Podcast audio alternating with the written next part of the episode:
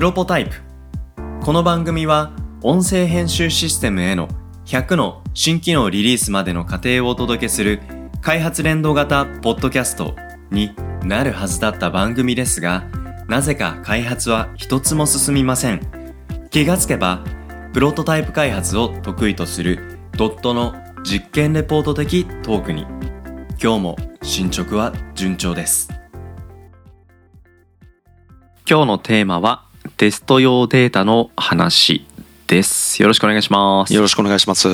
テストシステム開発においてテストほど大事なものはないなんて思ってますけどねん。うんまあなんいろんなプロジェクトでたくさんテストやってね まあいろんな苦労があるんでしょうけど今日はそのテストの中のデータの話とはい。いうことですか？そうですね。今日の話はですね、開発会社に勤めて、1年目から3年目ぐらいのうんうん。人のエンジニアに対して、ちょっとした話みたいな形なんですけど、はい。うんうん。まあ、あの、システム開発っていろんな環境というのがあってですね、うん。まあ、大きく大別するとですね、開発環境、うん。で、テストステージング環境、はい。本番環境みたいな形で複数の環境というのが存在するんですよ。はいで、この環境ってなんだっていうことだと思うんですけれどもう、ん。誤解を恐れずに言うんだったら、サーバーみたいな意識をしてもらえるといいのかなうと。んうん。はい。開発環境っていうのは、あの、エンジニアが自分で作業するパソコンの中にはい。作る環境ですね。うんうん。で、テスト環境、ステージング環境っていうのは、はい。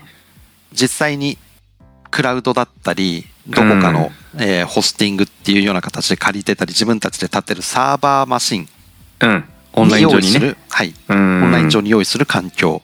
はい。で、本番環境っていうのは実際に、まあ、はい。あの、サービスを公開するためのサーバー環境ですね。うん。みたいな複数の環境があるわけです。はい。なので順番としては開発環境、テスト環境、本番環境っていう形うん。ではい。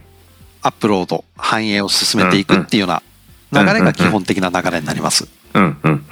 で、これすそうやって進めていくわけなんですけど、うん。意外と発生しがちなのが、うん。本番データを入れたら、あるいはあのうん。本番で、あの試しにデータ投稿とかしてみたら、え、はい。これ動かないじゃんとか、え、はあはあ遅いじゃん。あ。るいはなんか表示崩れちゃうじゃん。みたいなのがよく起きて、おおその本番環境で触る人って大体ユーザーさんなんですよね。はいはいはい。業務システムだったら、まあクライアント、はい。いわゆるあの、ホイクタスみたいな、そういうサービスだったら実際のユーザーさん。ユーザーさん。うん。なんで、あの、なんでこれ気づけなかったの？みたいな感じではあ。発生することがよくあるんですけど、うんうんうん。例えばですね、あの、いろんなホームページにうん。新着情報みたいなうんエリアってあると思うんですよ。ありますね。何月何日、うんうん。えー弊社代表が何々に掲載されましたとか、はいはいはい。何々のリニューアルを公開しましたとか。うんうんうん。で、それの、まあ、何月何日何時何分タイトルみたいのがはい。5行ぐらいトップページに並んでるみたいなの見たことあると思うんですけど、はい。本番環境でそれアップしてみたら、うん。文字数が長すぎると、開業されてほしいのにそのまま1行が開業されてバーって出ちゃって、はいはいはい。なんかレイアウトが崩れちゃってるとか、うんうんうん。あるいはあの、本番用のデータ入れてみたら検索が遅くてうん。使えたもんじゃないとか、ああパフォーマンスの話か。そうですね。見た目。だったりうん品質って言われるパフォーマンスのところだったり、はいはいはい。意外とよく起きるんですよね。うんうんうん。じゃあそれなんでそんなことになっちゃうかっていうと、はい本番用のデータっていうのをテスト的環境で使ってないからなんですよ。それ本番で溜まってるデータまさにはい。保育タスでいうと保育士さんユーザーさんが日々ね保育の知恵とかはい。相談事入れるじゃないですか。はいはいはい。そういう入れてくデータはそのまま放っておくとうん。開発環境とかテスト環境には同じデータが入らないよってことですか？基本的には入らないですね。うんうんうん。いわゆるデータ保管庫、データベースと言われるようなものも、各はい環境ごとに別にするのがまあ、一般的なので、はい。なので、どういうような、さっきのあの、長い文章入れると表示崩れちゃうっていうのは、はい。ありがちなのは、あの、とりあえず投稿という行為のテストはエンジニアが行うんですよ。はい。だから、あの、全部文字をテストテストっとか、はいはいはい。まああの、エンジニア。ア、昔のエンジニアがよく使ったのは、ホゲホゲって入れるとか、まあそういうのがあるんですけれども、そういう数文字、10文字程度のパパパッと入れたやつだと、投稿はうまくいくんですけど、ははは投稿後の結果のところは、あの、いろんなバージョン、バージョンっていうか文字数とかをうん想定したところまでやってなかったりするので、なるほど。なのでうん最後の方でそれが出てきちゃうとか、うんあるい、は検索機能とかっていうのがあるシステムだったら、うん。開発環境、テスト環境に、とりあえずあの100件ぐらいの、うん。まあいろんな検索条件でヒットするような形で100件ぐらい入れといて、それで検索が正常に動くねっていうところまでやったけれども、はい。本番環境ではデータ数が100件どころじゃなくて10万件ありました。100万件ありました。だとうん同じような検索の仕方だと。まあ、100件ぐらいだったら瞬時にパッと出たけど、うん100万件とかあったら、うん10秒、20秒待たされてしまうとかっていうのが起こり得るわけですよ。っていうところを、まあ、あの、はいテストデータの不備として、うん。まあ、テストデータの不備っていうか、これはあの、本気で話すと、これだけで数時間話せる話なんですけど、まあ、要件定義のところでミスっていたとか、うんなんであのデータ数作るときから控除しないのとかいろいろあるんですけど、うん。テストデータの不備っていうような形で今日は話を進めますね。なので、本番環境とその開発環境とかテスト環境でうん使ってるデータが違いすぎると、そういうようななるほどな。問題が本番環境で初めて気づくみたいなことになっちゃうんですよ。それ中には結構クリティカルな不具合が本番反映後に現れてきて、うん。はい。急いで直さなきゃみたいなこともあったりしそうでめすか？ちゃくちゃありますね。めちゃくちゃあるんですね。めちゃくちゃそれが1件だったらまあまはいあそれに向けてやるぞだけど、うん同時にそれが5件10件ってね、うん出てきたらたまったもんじゃないですね。そうなんですよ。これあの、うん僕らも同じような経験があって、うんはい何年か前にですね、当時ドワンゴさんはい。からの仕事で、まあ、とあるうん。ゲームを遊ぶプラットフォームアプリみたいな形のものを。作ったんですけれども。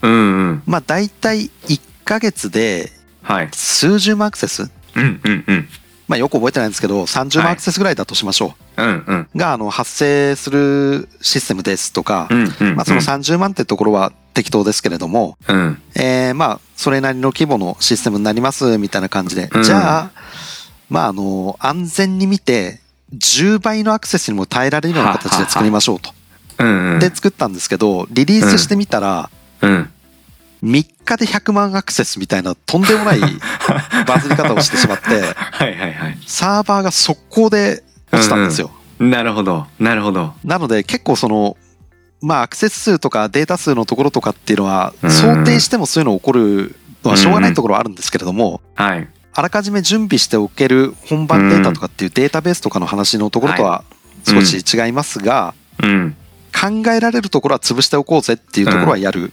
うんうん。で、今回の話で言うと、本番データとテスト環境のデータの違いが大きすぎるっていうところが問題じゃないですか。はい。はい。うん。そういう時、単純に考えて、本番データを各環境に反映すればいいんじゃないのっていうふうに、ううん。んうん。まあまあままあ、うんこれ、思う方もいらっしゃると思うんですけど、あ。うんうん。それができるシステムだったら、それでもいいんですよ。うんうん。例えば、ホイクタスの投稿データとかっていうのは、うん。基本的に個人情報とか含まれてないので、うんうん。まあ、あの、各環境に反映しても特に問題はないんですけど、うんうん。これがあの、個人情報結構なものを扱っているシステムになると、うんそれを開発環境、テスト環境でも使うっていうのは非常にうんうん。セキュリティリスクが高いですし、確まあ、かに。行うべきではない。うんうん大体規約でもよく見るとそこら辺は禁止されてる場合も多いので、うん。なるほど。うんうん。じゃあどうするかっていうと、できる限り本番に類したデータっていうのをうんあらかじめ用意しておく。うんうんうん。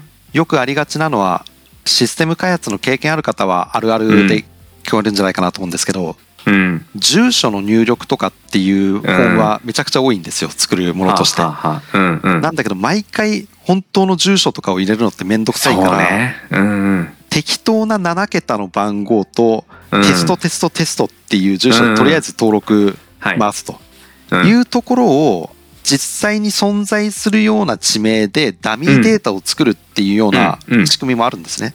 あるいは郵便番号とか、はい。電話番号とか、うん。人名とかっていうのもダミーデータをバーッと作る仕組みはあるので、そういうのを使ってあらかじめ本番環境とうん。形式上は同じ。うんうん。件数も同じようなデータを用意して作るってのは非常に重要だよっていうような話。なるほどですね。はい。うん。でもそこのねなんかそういう方法があるのは分かれどやっぱりテストデータをできるだけ本番にやろうとするっていうこれがねやらなければもうすぐなんていうんですかね、まあ、やそれを準備しようとすると12週間追加でスケジュール伸びちゃいますみたいなことってなんかありそうだと思うんですよ。12週間で済まない場合もありますね。ああ、うん。なるほど。うんうん。そうするとね一応もうお尻が決まってるからいやもうちょっとここはそんなに時間かけられないなっていうようなところと、とはいえやっぱりリリースした後に迷惑をかけるっていう可能性をうん。最低限潰さなきゃいけない。じゃあどっちを優先したらいいの？スケジュールなの？それとも品質なの、うん。そこのせめぎ合いって ねエンジニアの開発部隊だけでどうこうなる話じゃないですよ。そうですね。いなんかその話ってインセプションデッキっていう考え方があって、はい。エンジニアが作るものっていうよりはうん。プロダクトオーナーが中心的に作っていくようなやつなんですけど、はい。その中に今曽崎さんが言ったような話っていうのは含まれるんですよ、はい。トレードオフスライダーだっけな？確かそんなようなのがあってですね、システム開発の中で今言ったもので言うとスケジュール時間の話、はい。はい。あとまあバグが少ないとかっていう品質の話。うんうん。あるいはあの要望となる機能がちゃんと求められてるかっていうスコープの話。はい。であとは予算の話ですね。うんうんうん。っていうのがあのまあシステム開発の典型的なうんうん要素として4つ出てくるんですけど、これをはい全部満たせっていうのは不可能うんうん。だっていうふうに言われていて、これのじゃあ優先順位つけてくださいねと。うん。であの各、えー今言った4つの要素に数字をつけていくんですよね。ほう。プラス3からマイナス3あはあはあはあなるほど。で合計0になるようにしてくださいと。あー足せばいいっていうことじゃないんですね。これを、まあ、あのトレードオフスライダーってまさにあの、シーソーみたいな感じで中立を保つためっていう。うんうんうんなのであの片っぽ全部プラス3なんて無理だよみたいな感じの、はいはいはいうん。まあそういうような考え方もあってまさにうん今曽崎さん言っていたところは、そういうようなシステム開発の肝の部分になってきますね。そうですよね。いやだからテストデータの話いやデータ用意すればいいじゃんって思ってましたけどあの甘かった。いやでもここの辺がやっぱ大事だっていうことを、そのエンジニアサイドはきっと分かっている、うん。だけどスケジュールがとかなんか予算がとか、そんなやってる時間もお金もないよっていうのでうんエイヤーでねプロダクトオーナー側が走ってしまうと、うんそこでねなんか予期せぬ結末が待ってるみたいなことはなんか実際現場でいろいろありそうな感じがしますけどね。ですね。ここが多分いわゆるあの、システムの発注側がうん学ばないといけない領域でそうですね。うん。なんかいい感じに作ってよっていうお客さんに対してはうん。やっぱりいいものって作れないのでうん。そこら辺でできることとできないこと頑張れることと頑張れないことみたいなちゃんとるこちらからお伝えして。じゃあどこをどういうふうに調整していこうかどこの部分じゃあうん。運用でカバーしてくださいようにするのかっていうようなうん。そういう話も含めてこのテストデータの準備っていうのもエンジニアサイトだけじゃどうしてもできないところなので。そこら辺まああのシステム開発っていうのがエンジニアだけで完結するような世界じゃないよって話にもつながってくうるトピックだったかなと思います。そうですね。なんか浅井さんもねテストの話だったらもうなんか12時間ずっと話せますみたいな話もありましたけど今僕も聞いててじゃあ発注主ってこの辺どういうふうにリテラシーを高めていけばいいのかとか、開発会社側として必ずしもみんながお客さんみんながそのね、この辺の開発のやっぱ抑えるべきところに初めから理解があるわけじゃないじゃないですか。でもやっぱりお客さんからの発注にきちんと応えるためにはお客様にも伝えていかなきゃいけないっていうことがある。じゃあうん。どうやって伝えていくの？とか、うんうん、なんかこの辺発注側と請負側それぞれがどうプロジェクトにその開発の技術ってことじゃなくてプロジェクトの進めるっていうところうん。どう関わっていくべきかみたいなことはぜひちょっとまたあのねどこかのエピソードでぜひ話をしましょはいぜひよろしくお願いします。うはい楽しみにしてます、はい。ということで今日はテスト用データの話をお届けしました。ありがとうございます。ありがとうございました。